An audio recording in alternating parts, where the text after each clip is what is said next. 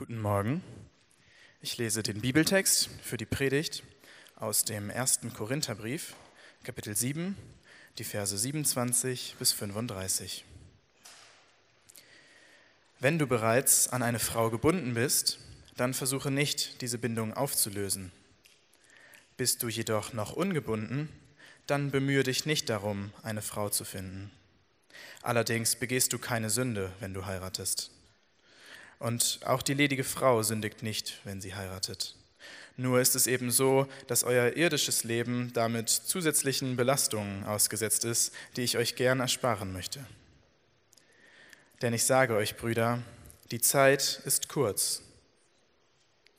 Daher soll, wer eine Frau hat, sich in Zukunft so verhalten, als habe er keine. Wer weint, als weine er nicht. Wer sich freut, als freue er sich nicht. Wer kauft, als werde er nicht Eigentümer. Wer sich die Welt zunutze macht, als nutze er sie nicht. Denn die Gestalt dieser Welt vergeht. Ich möchte, dass ihr frei seid von unnötigen Sorgen. Wenn ein Mann ledig ist, gilt seine ganze Sorge der Sache des Herrn. Er bemüht sich, so zu leben, dass der Herr Freude daran hat. Aber wenn er verheiratet ist, bemüht er sich auch, seiner Frau Freude zu machen. Daher sorgt er sich auch um Dinge, die zum Leben in dieser Welt gehören. Und das führt dazu, dass seine Interessen geteilt sind. Genauso ist es bei der Frau. Wenn sie noch nicht verheiratet ist oder wenn sie keinen Mann mehr hat, gilt ihre ganze Sorge der Sache des Herrn. Sie möchte ihm dienen mit allen ihren Gedanken und all ihrem Tun. Aber wenn sie verheiratet ist, sorgt sie sich auch um irdische Dinge. Sie bemüht sich, ihrem Mann Freude zu machen. Ich sage das in eurem eigenen Interesse und nicht, um euch in eurer Freiheit einzuschränken. Vielmehr will ich euch helfen, das zu tun, was gut und richtig ist, und dem Herrn unbeirrt und mit ungeteilter Hingabe zu dienen. Vielen Dank, Mirko. Ja, spannender Text, oder nicht? Ähm, wir werden uns nur einen Teil davon heute anschauen. Es gäbe so viel zu sagen zu diesem Text. Aber ähm, wir werden uns so ein bisschen auf den Mittelteil äh, fokussieren, konzentrieren. Und bevor wir uns das anschauen, würde ich gerne nochmal beten zu Beginn. Unser großer Vater, du bist die Liebe, du bist ein liebender Gott. Und ich bitte dich jetzt für die Minuten, die vor uns liegen, dass du uns hilfst, deine Sicht, deine Perspektive auf Liebe mehr und mehr zu verstehen. Und dass das anfängt, uns zu prägen. Amen. So, lasst uns über Liebe und Beziehungen reden oder nachdenken. Und wenn wir das tun, wenn wir über Liebe reden, müssen wir uns bewusst machen, dass jeder von uns, egal was euer Hintergrund ist, jeden Tag von verschiedenen Sichten oder Haltungen zum Thema Liebe und Beziehungen geprägt wird. So, wer von euch, darf ich mal sehen, wer von euch hat in den letzten Tagen die aktuelle äh, Tinder-Plakatkampagne gesehen in der Stadt? Ja, Tinder ist ja diese bekannte Dating-App. Die Plakate sind gerade überall, eigentlich jede U-Bahn-Station ist voll plakatiert mit dieser Kampagne. Äh, und für diejenigen von euch, die sie nicht gesehen haben, kurz zur Beschreibung. Auf diesen Plakaten sind immer junge, gut aussehende, schlanke Menschen zu sehen. Ähm, der Hashtag der Kampagne ist Single Not Sorry. Ja, und wir haben so verschiedene Sprüche auf diesen äh, Plakaten, die zum Beispiel sind ähm, Happy New Single oder äh, Single macht, was Single will, Single lebt, wie Single lebt oder Single küsst, wen Single küsst. Ja? Und alle diese Plakate, diese ganze Kampagne hat eigentlich eine Botschaft, geht in eine klare Richtung. Es ist ein absolutes Feiern der persönlichen Unabhängigkeit der persönlichen Freiheit. Es ist so, Single zu sein ist großartig, weil du hast diese Unabhängigkeit, diese Autonomie, diese absolute Freiheit. Großartig. So, das Interessante daran ist doch aber, das ist eine Kampagne für Tinder. Das ist keine Kampagne für, eine, für ein Single-Magazin oder so den neuen Single-Ratgeber. Das ist eine Kampagne für eine Dating-App. Ja, eine Dating-App, die ja manchmal so den Ruf hat, so eine App manchmal auch für schnellen Sex zu sein oder so für unverbindliche sexuelle Abenteuer. Und das ist doch interessant, oder nicht, diese Kampagne? Und was ich glaube, was man hier sieht, ist, ist eine Sicht auf Liebe, die uns heute begegnet. Und das ist, was wirklich entscheidend ist, ist deine persönliche Unabhängigkeit und Freiheit. Aber du kannst das Erotische, das Sexuelle, was Beziehung sonst mitbringt, Single küsst, wenn Single küsst oder Sex über Tinder, du kannst das alles haben in deiner Unabhängigkeit, in deiner Freiheit, Tinder sei Dank. Ja? Eine Sicht auf Liebe und Beziehung, die uns heute begegnet. Und das ist das, was wirklich wichtig ist, entscheidend ist in Bezug auf Beziehungen, äh, ob du jemand hast oder nicht, ist deine persönliche Unabhängigkeit. Eine Sicht. Ich denke, jeder von euch hat vielleicht über diese Plakate diese Sicht gesehen, eine Sicht, die sehr prägnant ist, sehr, sehr präsent ist, auch in den Großstädten wie Hamburg. Ich denke aber auch, dass die allermeisten von euch auch eine andere Sicht noch kennen und die dem, dieser Sicht quasi absolut gegenübersteht. Und das ist eine Sicht, die uns eher so in traditionelleren Kontexten begegnet, vielleicht auch eher in ländlichen Kontexten oder in Kontexten, die sehr stark religiös geprägt sind. Ja? Und das ist diese Sicht, wenn du keinen Partner hast oder nicht verheiratet bist, dann bist du noch nicht ganz vollständig. Ja, als Single bist du so ein Mensch im Wartezustand. So wie, äh, wie Bosse gesungen hat, ja, du sitzt im Wartesaal zum Glücklichsein, bis dann eines Tages das große Glück der Ehe durch die Tür hineinkommt. Ja, aber solange du Single bist, muss man dich eigentlich bemitleiden. Ähm, und vielleicht kennt ihr diese Sicht. Ich denke, manche von euch, die Single sind, ihr kennt das vielleicht. Und ihr wisst, es ist so viel einfacher, in Hamburg Single zu sein, als in diesem kleinen Ort, aus dem ihr kommt und wo jede liebgemeinte Frage von der Oma, ob ihr denn gerade jemand Nettes trefft, ja, oder jeden Blick, jeder Blick von den Freunden oder der Familie quasi eine Sache suggeriert, nämlich, du armes, armes Ding. Ja. Ist die andere Sicht. Ehe wird so als das Ideal hingestellt, die höchste Form des Zusammenseins oder des Lebens in sich. Und wenn du Single bist, musst du eher bemitleidet werden. Und das ist eine Sicht, glaube ich, für diejenigen von euch, die vielleicht schon länger Christen sind, die sehr oft auch in christlichen Gemeinden präsent ist. Manchmal subtiler, manchmal offensiver. Ja? Äh, diese Sicht ist präsent zum Beispiel in so gut gemeinten, frommen Sprüchen wie, weißt du, Gott will dich erst zu einer wunderbaren Person machen und dann wird er die wunderbare Person in dein Leben schicken. Oder erst wenn du dein ganzes Herz Gott gegeben hast und in ihm alles gefunden hast, dann wird er die Person schicken, die du brauchst. Aber das Ziel ist immer das gleiche. Gott schickt die Person, Ehe ist das Ideal, es muss alles auf Ehe hinführen. Alles geht in diese Richtung. Das ist manchmal so subtil und manchmal aber auch ganz krass. Ich habe vor kurzem äh, eine Rezension von einem Buch gelesen und dieses Buch hieß Seven Days to Pray the Single Away. Ja? Also sieben Tage, um das Single-Sein wegzubeten. Also das Buch beschreibt, wie man beten soll, um sich vom Single-Sein loszusagen und Gottes Segen der Ehe zu empfangen. Ja, völlig absurd. Zwei Sichten, die sich absolut gegenüberstehen. Die eine sagt, das Entscheidende ist deine persönliche Unabhängigkeit. Die andere sagt, das Entscheidende ist der Partner. Die eine sagt, ohne Unabhängigkeit kannst du nicht glücklich sein. Die andere sagt, ohne Partner kannst du nicht glücklich sein. Zwei Sichten. Und meine Frage ist, was ist eure Sicht?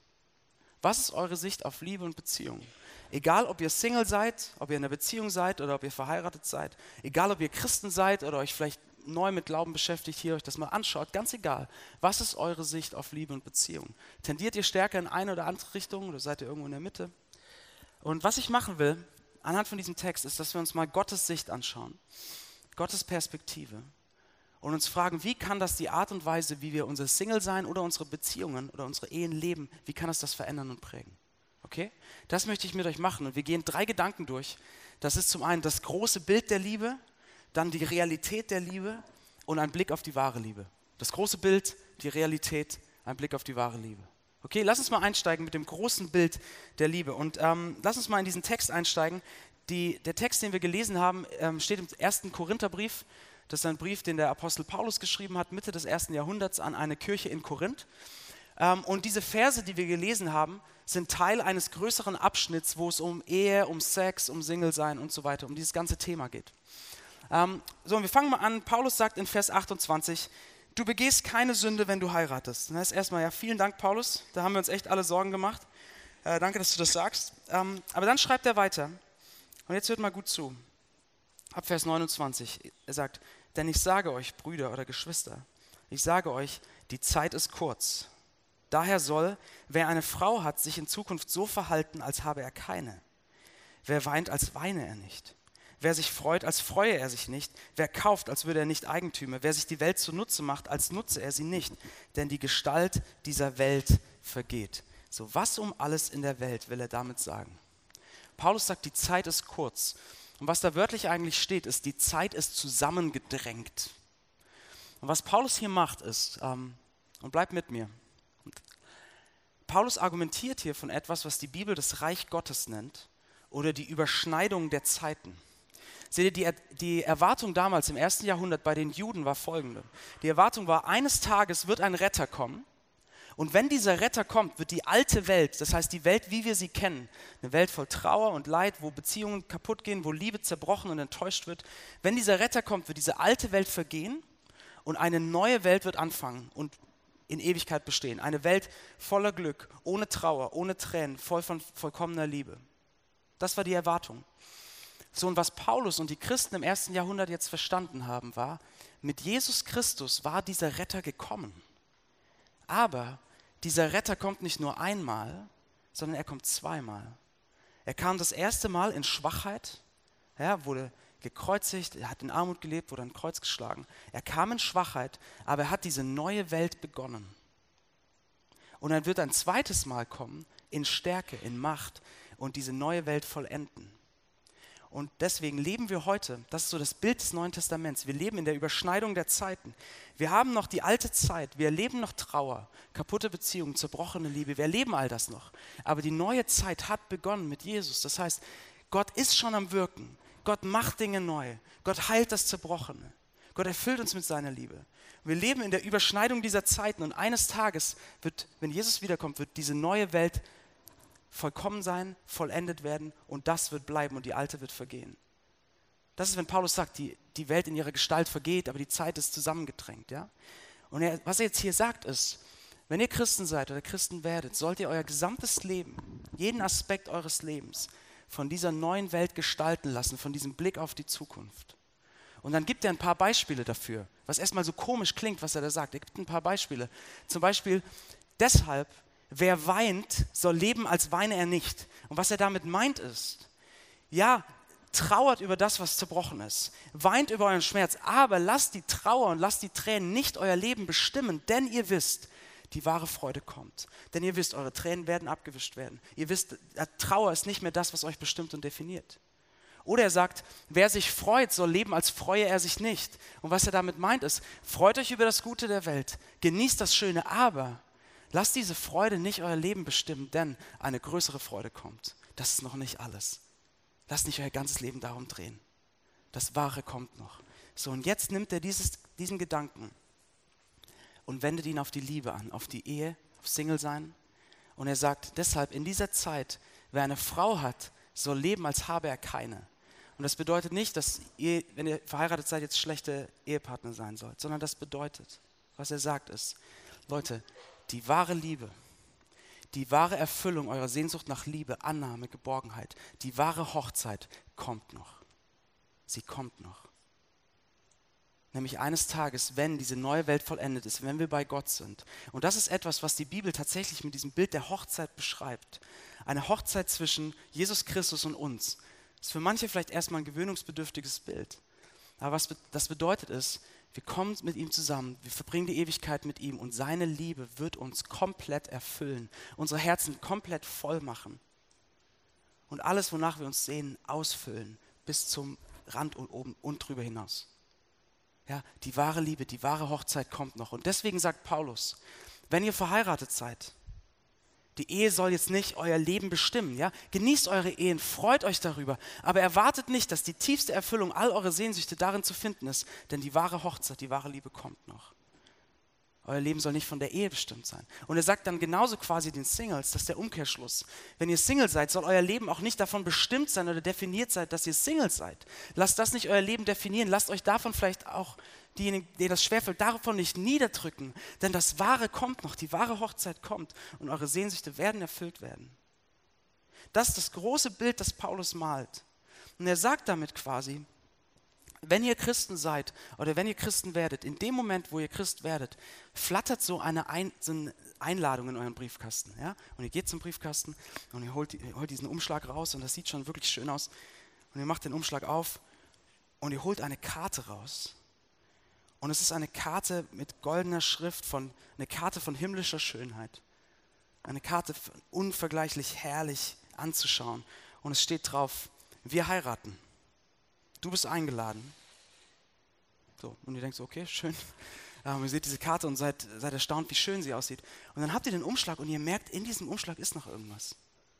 Da ist noch irgendwas Kleines, Schweres drin, da war noch was anderes und ihr, ihr kippt den Umschlag um und es fällt ein Ring in eure Hand. Und für euch Frauen, Der schönste, zarteste Verlobungsring, den ihr je gesehen habt, mit dem schönsten Stein. Und ihr Männer, so das männliche Pendant dazu. Okay? Es fällt ein Verlobungsring in eure Hand und ihr versteht, ich werde bei dieser Hochzeit so viel mehr sein als einfach nur ein Gast. Ich werde mittendrin sein. Seht ihr, wenn ihr Christen werdet, das ist das große Bild, wenn ihr Christen werdet, steckt Gott euch quasi den Verlobungsring an den Finger und gibt euch ein Versprechen.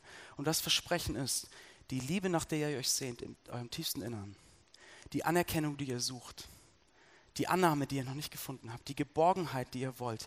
Ihr werdet sie finden. Ihr werdet sie erleben. Ich verspreche es. Und das heißt, jeder von euch, der Christ ist, ist jetzt unterwegs auf dem Weg in diese, zu dieser Hochzeit. Wir sind gemeinsam unterwegs, als Single, als Paare, als Ehepaare, mit der Einladungskarte in der Hosentasche und dem Ring am Finger sind wir auf dem Weg zu dieser wahren Hochzeit, wo das erfüllt wird, wonach wir uns sehen. Das Wahre kommt noch und alles andere ist vorläufig. Seht ihr deshalb, ihr Singles, euer Single-Sein, egal ob ihr jetzt Single seid oder noch länger oder bald einen Partner findet, egal. Es ist vorläufig. Das Wahre, was euch zutiefst erfüllen wird, kommt noch aber auch ihr Ehepaare. Auch die Ehe ist vorläufig. Seht ihr, die Ehe ist, das sagt uns Paulus in Epheser 5, die Ehe ist dafür gedacht, ein Bild zu sein für das, was kommt, für die ewige Hochzeit. Ja, dass die, die Ehe, wie, dass die beste Ehe auf dieser Welt quasi wie ein Spiegel ist, ein Bild, ein Abdruck, ein, ein Vorgeschmack auf das, was kommt. Dass wir diese Ehe vielleicht sehen und sagen, Wahnsinn, das werde ich bei Gott finden, nur noch tausendmal mehr. Die Ehe soll ein Bild sein für diese hingebungsvolle Liebe, die wir bei Gott finden werden. Aber wenn wir das Wahre erreichen und erleben, braucht man das Bild nicht mehr. Die Ehe ist vorläufig. Es ist alles vorläufig, bis das Wahre kommt. Und deswegen kann Paulus sagen in diesem Text,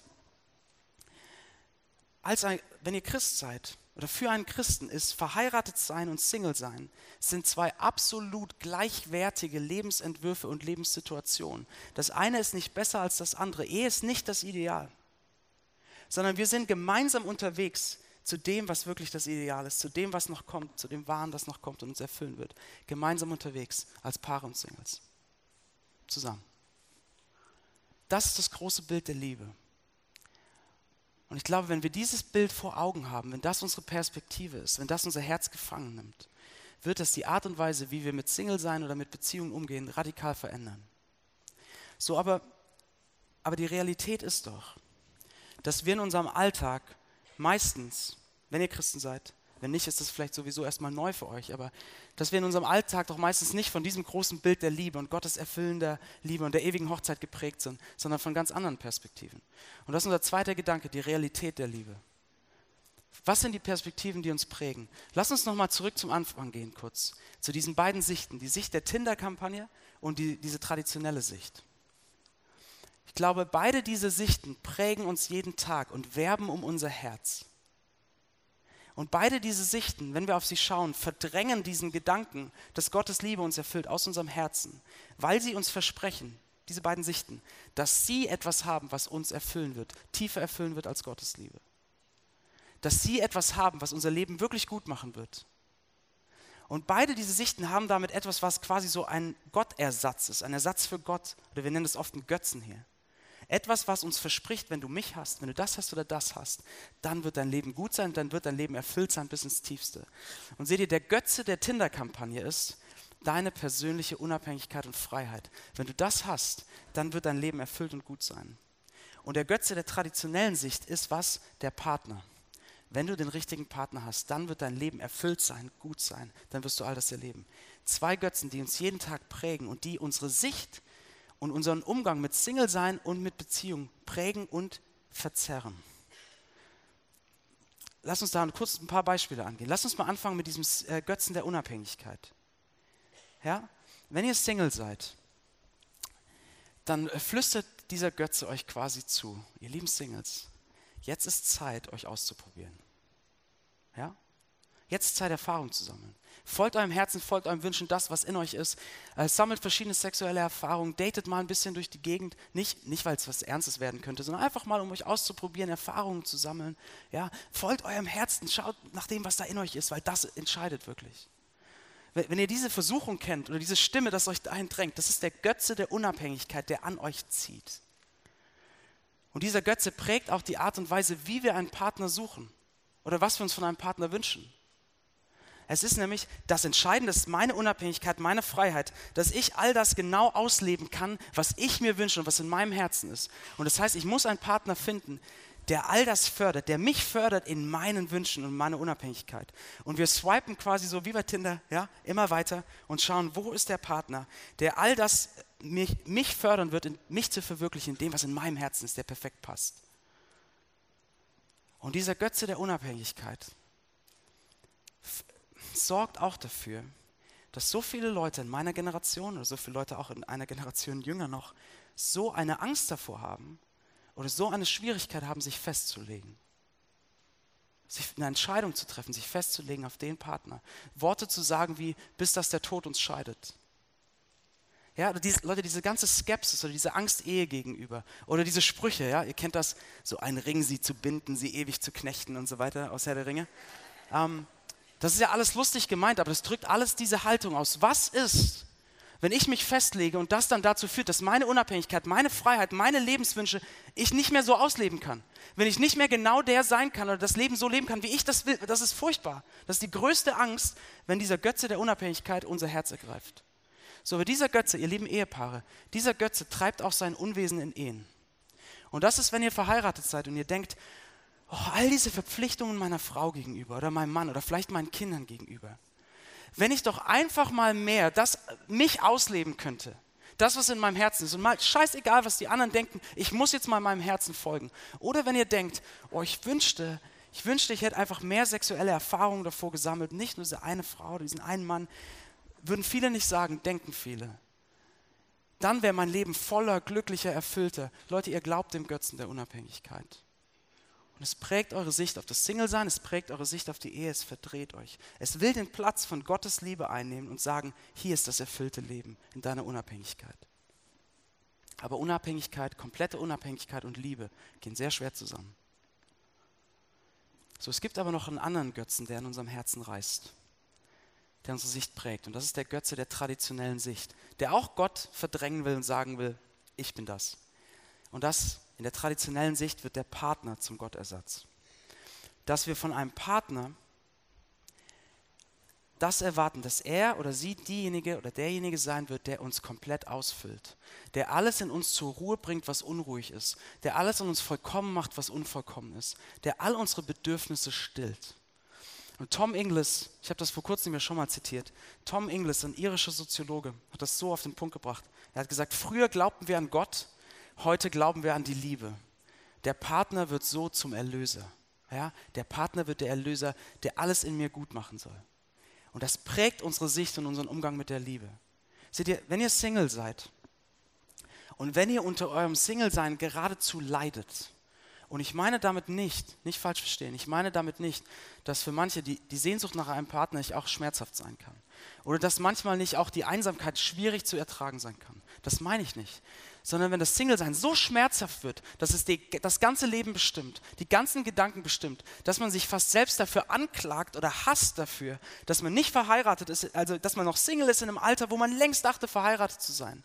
Wenn es einem alle Freude nimmt, dann glaubt ihr dem Götzen der traditionellen Sicht, dass ein gutes und erfülltes Leben nur mit Partner möglich ist. Und das, lass mich das mal deutlich sagen, das stimmt nicht, das ist eine Lüge. Und vielleicht denken manche von euch, ja gut, das kannst du gut sagen als verheirateter Mann. Ich bin mir so sicher. Wisst ihr warum? Wisst ihr, was mich das so mit Sicherheit sagen lässt? Jesus Christus war Single und hat das in Gottes Augen das vollkommene menschliche Leben gelebt. Jesus war Single und er hat nichts gefehlt, er war vollkommen. Leute, alle Sehnsucht nach einem Partner ist gut, versteht mich nicht falsch. Aber dieser Gedanke, dass man kein erfülltes oder gutes Leben haben kann ohne Partner, ist eine Lüge. Das flüstert euch dieser Götze ein. Und wenn wir diesem Götzen glauben, dann werden wir Erwartungen entwickeln an einen Partner, die kein Mensch auf dieser Welt erfüllen kann. Dann werde ich als Single denken, oh, wenn der Mann oder die Frau kommt, dann wird alles gut sein. Dann wird alles gut sein. Aber niemand kann das erfüllen. Aber dieser Götze ist auch genauso präsent in Ehen. Und auch hier in der Gemeinde in Ehen. Die Erwartung, dass der andere soll derjenige sein, der alles in mir gut macht, der alles erfüllt, der alle meine tiefsten Bedürfnisse stillt und erfüllt. So, aber wenn kein Mensch das bringen kann, was passiert, wenn wir das realisieren langsam, dass der andere das nicht ist? Oder was ist, wenn ihr in eurer Ehe durch eine Phase geht, wo euch aufgrund von Umständen oder was weiß ich, was sehr schmerzlich bewusst wird, dass der andere eure Bedürfnisse gerade nicht stillen kann? Eure emotionalen Bedürfnisse, eure sexuellen Bedürfnisse, das Bedürfnis nach Trost, Sicherheit. Was passiert dann? Ist er dann der Falsche? Ist sie dann die Falsche? Und ähm, Alain de Botton ist ein Schweizer amerikanischer Philosoph, ist kein Christ. Er hat das so wunderbar auf den Punkt gebracht. Und er spricht über diesen Moment, wo wir merken, der andere kann nicht der sein, der uns alles im tiefsten erfüllt, wo die Frage hochkommt, ist er, der, ist er oder sie die Falsche? Und der Botton schreibt Folgendes in einem Artikel, ähm, er sagt, wir haben die falsche Person geheiratet, die gute Nachricht, das macht nichts. So, und er spricht nicht über Ehen, wo Missbrauch ist oder irgend sowas, ja? Nicht falsch verstehen. Er spricht über diesen Moment, wo wir das realisieren, der andere kann nicht alles perfekt erfüllen. Also, wir haben die falsche Person geheiratet. Die gute Nachricht, das macht nichts. Denn wir müssen uns nicht von ihm oder ihr trennen, sondern nur von der Vorstellung, es gebe ein perfektes Wesen, das all unsere Sehnsüchte stillen könnte. Das sagt der Bouton. Der Bouton sagt, es ist Zeit, den Partner nicht mehr zum Götzen zu machen, weil es euch verdreht. Seht ihr, das waren ein paar Beispiele jetzt nur und das, ich bin da schnell durch. Aber ich hoffe, ihr seht das. Es, es tobt quasi ein Kampf um unser Herz. Wovon erwartet ihr, dass es euer Herz erfüllen und zur Ruhe bringen wird? Erwartet ihr das von Gottes Liebe? Erwartet ihr das von eurer Unabhängigkeit oder erwartet ihr das von einem Partner? Worauf schaut ihr, egal ob ihr Christ seid oder nicht, ganz, worauf schaut ihr? Denn seht ihr, das, was euer Herz gefangen nimmt, das, worauf euer Herz schaut, das wird prägen, wie ihr mit eurem Single-Sein umgeht oder da, euch darin fühlt und wie ihr mit eurer Ehe umgeht oder euch darin fühlt. Das wird es prägen. So, wenn diese beiden Sichten jeden Tag um unser Herz werben, was könnte uns helfen, diese Perspektive Gottes, dieses große Bild neu vor Augen zu bekommen? Und von diesem Bild und von dieser Perspektive geprägt zu werden. Was könnte uns dazu bringen, zu glauben, dass Gottes Liebe wirklich so gut ist, dass sie uns erfüllen kann? Was könnte uns dazu bei helfen? Und das ist unser dritter Gedanke, der Blick auf die wahre Liebe. Wir bekommen immer wieder diese Perspektive auf Gottes großes Bild, wenn wir sehen, wie Gott uns liebt, wie er das tut. Also der Blick auf die wahre Liebe. Seht ihr, die Bibel sagt uns, dass Gott uns geschaffen hat, um in ihm unser Gegenüber zu finden und in ihm denjenigen zu finden, der unser Herz voll macht. Er hat uns geschaffen für sich. Ja? Dass wir Freude an ihm finden und in ihm erfüllt werden. Er hat uns geschaffen für diese ewige Hochzeit. Das war sein Gedanke. Aber wir wenden uns ab von ihm, weil wir nicht glauben, dass wirkliche tiefe Erfüllung unseres Herzens bei ihm zu finden ist. Und Leute, das ist, wir glauben, die uralte Lüge, die sich durch alle Zeiten durchgezogen hat, die schon im Garten Eden, für diejenigen von euch, die diese Geschichte am Anfang der Bibel kennen, schon dort präsent ist. Und das ist diese alte Lüge, Gott allein wird nicht ausreichen, um dein Leben zu erfüllen. Gottes Liebe und Nähe wird nicht genug sein.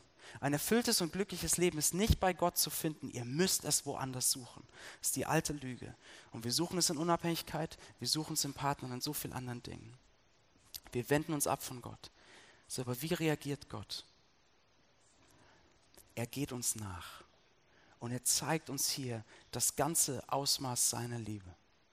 Er will nicht, dass wir von diesen Gott, falschen Göttern, von diesen Götzen verdreht werden, dass unsere Beziehungen darunter leiden, sondern er geht uns nach und zeigt das ganze Ausmaß seiner Liebe. Und das ist Jesus Christus, der wahre Bräutigam, der ewige Bräutigam, nimmt den weitesten Weg auf sich, nimmt den härtesten Weg auf sich, um uns mit seiner Liebe zurückzugewinnen. So, und jetzt schaut euch diese Liebe an. Das ist eine Liebe, die uns gewinnen will und die dafür bis ans Kreuz geht, um uns zurück zu Gott zu bringen. Das ist eine Liebe, die nichts zurückhält, die alles gibt, was sie hat, die sogar ihr Leben gibt für uns. Eine Liebe, die uns all unsere Fehler vergibt. Eine Liebe, die sagt, du hast dich abgewandt von mir, lass mich, mit deiner lass mich dich mit meiner Liebe zurückgewinnen. Eine Liebe, die nichts zurückhält, die alles gibt am Kreuz. Und Leute, seht ihr, wenn die Liebe Gottes sich in der Vergangenheit, als Jesus stirbt, so gezeigt hat, dass er alles gibt, was er hat, wird diese Liebe dann auch nicht heute in der Gegenwart und nicht auch in der Zukunft eine Liebe sein, die alles gibt, was Gott zu geben hat. Wenn er am, lass mich so sagen, wenn er am Kreuz alles für uns gibt, kann er dann nicht auch alles in uns erfüllen? Eure Unabhängigkeit wird die Sehnsucht eures Herzens nicht zur Ruhe bringen. Und der beste Partner der Welt wird diese Sehnsucht nach Liebe und Annahme, die wir haben, nicht stillen können. Das kann nur der, der uns für seine Liebe geschaffen hat und der uns mit allem liebt, was er hat. Mit allem liebt, was er ist.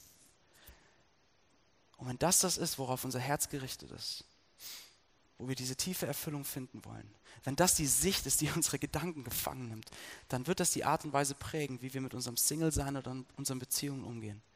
Und ich möchte gerne zum Ende kommen, ähm, indem wir noch über ein paar Anwendungen sprechen. Okay? Wie kann das aussehen? Wie prägt uns das? Diese Perspektive von Liebe. Ihr Singles, richtet euren Blick, egal ob ihr jetzt noch eine Woche Single seid oder noch Jahre, ganz egal, in der Zeit, in der ihr Single seid, richtet euren Blick, richtet euren Fokus auf Jesus Christus, auf die wahre Liebe und macht es zu, macht es zu der Priorität, euer Leben für ihn zu leben.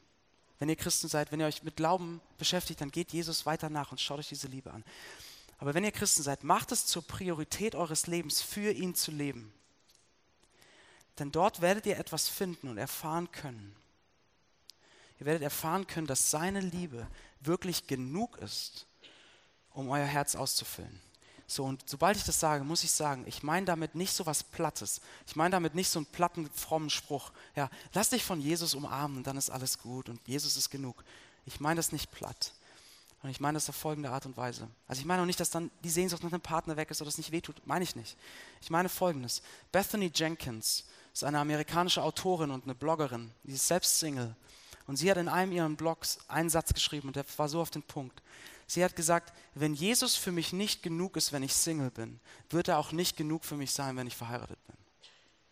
Und das ist, wenn ich nicht als Single erfahre, dass Jesus der ist, der mein Herz zur Ruhe bringt, in dem ich eine Freude finden kann, unabhängig davon, wie ich mit meiner Situation vielleicht auch kämpfe. Wenn ich dann nicht in ihm finde, den finde, der mir eine ewige Freude, ewige Liebe und eine tiefe Erfüllung gibt, dann wird er auch in der Ehe nicht derjenige sein, bei dem ich das suche sondern ich werde auch dann überall woanders hinschauen, auf den Partner wahrscheinlich. Und das ist das Rezept für eine schlechte Ehe. Deswegen in der Zeit, in der ihr Single seid, richtet euren Blick auf ihn, lebt für ihn, nehmt euch Zeit für ihn, um seine Liebe tiefer zu verstehen und einzutauchen. Nutzt die Zeit und die Kapazitäten, die ihr habt, um Zeit mit ihm zu haben, in der Stille, im Gebet, in der Bibel, im Gottesdienst, in Gemeinschaft, um ihn tiefer kennenzulernen und mehr über Jahre, über Monate herauszufinden, dass seine Liebe wirklich genug ist. Und nehmt die Zeit, die ihr habt, die Kapazität, die ihr habt, und setzt sie ein für sein Reich. Ob das hier in der Gemeinde ist, ob das in dieser Stadt ist, ob es in dieser Welt ist. Gestaltet jeden Schritt eures Lebens mit ihm und lernt diese Liebe kennen, die größer ist als alles andere. Und wenn ihr einen Partner sucht, dann schaut doch, ob ihr nicht einen Partner so sucht, dass ihr einen Partner sucht oder findet, der diese ewige Perspektive mit euch teilt, mit dem ihr gemeinsam auf dem Weg seid in, zu dieser ewigen Hochzeit. Das würde es bedeuten, im Licht der Zukunft zu leben, im Licht dessen, was noch kommt. So, das für die Singles, ihr lieben Ehepaare. Oder wenn ihr in einer Beziehung seid, ich rede jetzt mal nur über Ehe, ja? Aber, weil das ist ja hoffentlich das Ziel. ähm, ihr lieben Ehepaare, auch für euch, richtet euren Fokus, richtet euren Blick auf Jesus Christus und auf diese wahre Liebe. Denn wenn ihr seht, dass hier jemand ist, der die tiefsten Sehnsüchte eures Herzens mit seiner Liebe erfüllen will und eines Tages erfüllen wird, dass das Wahre noch kommt, wenn ihr das vor Augen habt, dann könnt ihr aufhören, euren Partner mit der Erwartung zu überfordern, dass er oder sie das für euch sein muss alles. Dann könnt ihr aufhören, euren Partner mit der Erwartung zu überfordern, dass er oder sie euer Erlöser ist. Weil kein Mensch wird das sein können. Und wenn ihr diesen Blick habt, dann werdet ihr frei sein, den anderen wirklich so zu lieben, wie er ist. Dann werdet ihr frei sein, den anderen wirklich zu vergeben. Dann werdet ihr frei sein, den, mit dem anderen wirklich Geduld zu haben, auch wenn er eure Bedürfnisse nicht stillt. Weil ihr habt jemand, wo ihr das findet. Jemand, der euch bedingungslos, unveränderlich und ewig liebt. Es ist nicht euer Partner. Aber ihr habt diese Person in Jesus Christus. Und ihr könnt frei werden, den anderen so zu lieben, wie er ist. Und wenn ihr die Liebe von Jesus vor Augen habt, findet ihr auch ein Muster. Ein Muster für eure Ehe, ein Muster für eure Liebe. Denn seht ihr, ich habe das vorhin gesagt, Gott hat die Liebe so angelegt, dass sie ein Bild ist für die ewige Liebe von Jesus für uns. Und deswegen wird Ehe auch dann am besten funktionieren, wenn wir uns an diesem ewigen Wahren orientieren. So, und wie, lebt, wie liebt Jesus? Wie liebt dieser Bräutigam seine Braut uns? Indem er gibt, was er hat, indem er sich hingibt und dient, indem er nicht fragt, wie kannst du all meine Wünsche erfüllen, sondern wie kann ich dich erfüllen? Wie kann ich dir dienen? Richte den Blick auf diese wahre Liebe. So, und wenn ihr, äh, wenn ihr beide, wenn ihr verheiratet seid und wenn ihr beide Christen seid in der Ehe, dann kriegt ihr eine Aufgabe von mir für heute. Ähm, dann setzt euch bitte heute hin, gleich beim Mittagessen vielleicht, oder wenn ihr Kinder habt, heute Abend, wenn die Kinder schlafen und ihr nicht auf dem Sofa eingeschlafen seid, oder bei den Kindern. Setzt euch heute hin und stellt mal diese eine Frage. Welche Rolle, vielleicht habt ihr die schon mal gestellt, aber vielleicht lange nicht mehr. Welche Rolle soll eigentlich unser Glaube für unsere Ehe spielen? Wie wollen wir eigentlich gemeinsam immer wieder den Blick auf den richten, der unser Herz zutiefst erfüllen wird? Könnten wir vielleicht regelmäßig zusammen beten? Wie können wir uns daran erinnern? Wie können wir uns gemeinsam auf ihn ausrichten? Ja, macht das Gespräch nicht awkward, theologisch, komisch. Stell einfach die Frage, okay, was spielt der Glaube für eine Rolle für unsere Ehe? Weil seht ihr, wenn wir diesen Blick haben, beide als Ehepartner, dann ist die Ehe nicht nur eine Partnerschaft, sondern die Ehe wird zu einer geistlichen Freundschaft wo wir mit dem gleichen Blick unterwegs sind, mit dieser Perspektive der ewigen Hochzeit und wir uns fragen, wie kann ich dich unterstützen auf dem Weg dorthin? Wie kann ich dir helfen, diese, diese Liebe Gottes immer tiefer zu erfahren? Wie kann ich dich darin ermutigen, wenn du es wenn nicht siehst? Richte den Blick auf diese wahre Liebe. So, und eine letzte Anwendung für uns alle. Wir sind als Kirche, wir sind als Gemeinde, wir sind als Gemeinschaft eine Gemeinschaft aus Single, aus Paaren, aus Geschiedenen, aus Verwitweten, aus Verheirateten. Wir sind eine Gemeinschaft aus Leuten mit ganz unterschiedlichen Lebenssituationen. Aber wisst ihr was, wenn ihr Christen seid? Wir sind alle gemeinsam unterwegs zum gleichen Ziel. Wir haben die Einladungskarte in der Tasche und den Ring am Finger. Und ich würde mir so wünschen, dass wir eine Gemeinschaft sind, wo die Singles nicht nur Zeit mit den Singles verbringen und die Paare nicht nur mit den Paaren und die Familien nicht nur mit den Familien, sondern wo wir gemeinsam unterwegs sind mit dem gleichen Ziel, wo wir uns gegenseitig stärken, tragen und ergänzen. Ja? wo wir uns gegenseitig tragen in den, in den schweren und den Herausforderungen, die wir als Singles, aber auch als Paare haben, unterschiedlich. Dass wir uns durch die Tränen tragen und dass wir die Feste miteinander feiern. Ihr lieben Singles, ich bin, ich als verheirateter Familienvater, ich brauche eure Perspektive. Ich brauche euch. Und ich glaube, ich kann euch auch was geben. Wir brauchen uns gegenseitig. Lasst uns so eine Gemeinschaft werden, die eine Familie ist. Wo nicht gesagt ist, das ist das Ideal, sondern wo wir nebeneinander stehen in unserer Lebenssituation und sagen, wir haben ein Ziel, wir haben einen Blick auf die Zukunft, weil wir wissen, das Wahre kommt noch. So und deshalb, liebe Leute, wen liebt ihr? Wen liebt ihr? Schaut auf Jesus Christus, der euch liebt und lasst davon die Art und Weise prägen, wie ihr liebt. Lass uns beten. Jesus, du bist nicht nur die Liebe, wie die Bibel sagt, sondern du hast auch all deine Liebe eingesetzt, all deine Liebe gegeben um uns zu lieben, um uns einzuladen, deine Liebe zu erfahren. Und ich bitte dich, dass du uns immer wieder daran erinnerst und dass du damit unser Herz gefangen nimmst und unsere Gedanken und so die Art und Weise, wie wir lieben, wie wir Single sind, wie wir unsere Ehen leben, das prägst und veränderst. Gib uns diese Hoffnung, mal uns das vor Augen, dass das, wonach wir uns sehen, im tiefsten Innern unseres Herzens noch kommt durch dich. Danke für deine Liebe. Amen.